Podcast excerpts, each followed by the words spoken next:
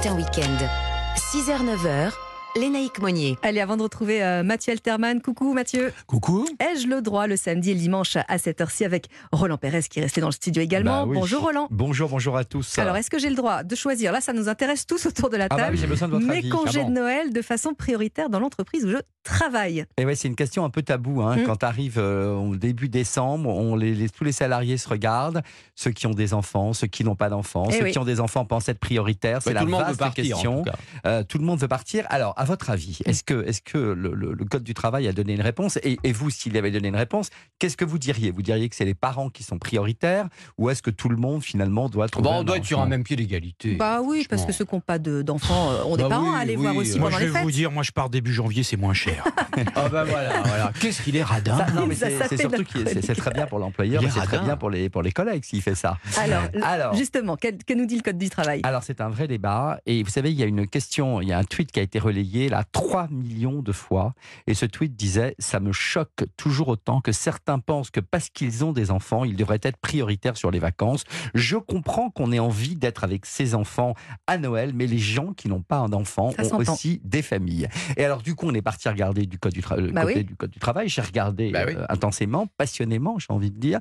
Il n'y a rien, rien rien, dans le code du travail. Donc après, les entreprises se tournent vers les accords d'entreprise, les accords de branche, Mhm. les conventions collectives, euh, pas pour peu que les syndicats s'en soient mêlés à une époque ou à une autre. Et là, on regarde si effectivement il y a, il y a des indications. Alors là, il peut être indiqué que, en fonction de son ancienneté, en fonction de sa structure familiale, certains parents, certains salariés partiront avant. Et puis, il peut, il peut être également prévu un roulement Mm. dans les conventions collectives. S'il n'y a pas de roulement, euh, c'est un peu la question que l'employeur se, se pose, c'est-à-dire comment fait-il Bah oui, comment faire? Alors, s'il n'y a pas de règle générale établie euh, pour ces congés, ce qui se passe, c'est qu'il va établir effectivement, euh, il, va, il va demander à tout le monde de- de- d'apporter ses, ses choix de vacances. Mhm. Et puis, en fonction de chaque année, il va dire bah, cette année, c'est vous, l'autre année, ça sera. D'accord, oui, ça on peut alterner. Quoi. Voilà, on peut alterner. Euh, on va regarder aussi l'ancienneté de, donc on va regarder le profil. Celui qui a trois ou quatre enfants, c'est peut-être plus, com- plus compliqué pour lui pour ses congés que celui qui a un Ah oui. enfant ou pas du tout d'enfant. On va essayer de trouver un terrain On d'entente avec tout le monde. nous. hein, Nous, c'est ce aussi, qu'on fait hein. Ce qu'on fait entre nous, hein. Voilà, Vous pouvez demander à Isabelle Poirodeau, secrétaire la générale de la chef. rédaction, la chef. Je peux vous dire qu'on s'arrange On bien. s'arrange. hein. Ouais, bon, Et puis, il faut regarder aussi les possibilités du, du conjoint. Il y a aussi les, les familles recomposées aujourd'hui. il faut oui, c'est vrai aussi faire avec les familles recomposées. Donc, tout cela, vous pouvez ne pas avoir d'enfants, mais votre compagne peut avoir des enfants.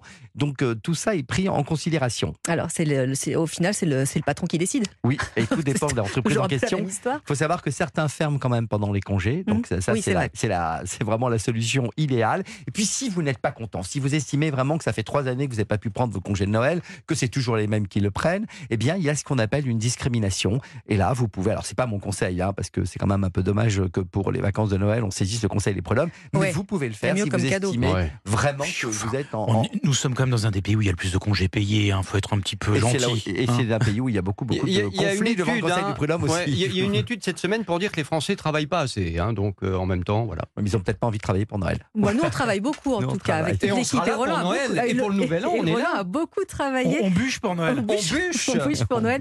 Euh, merci Roland. Europe1.fr pour euh, réécouter vos conseils.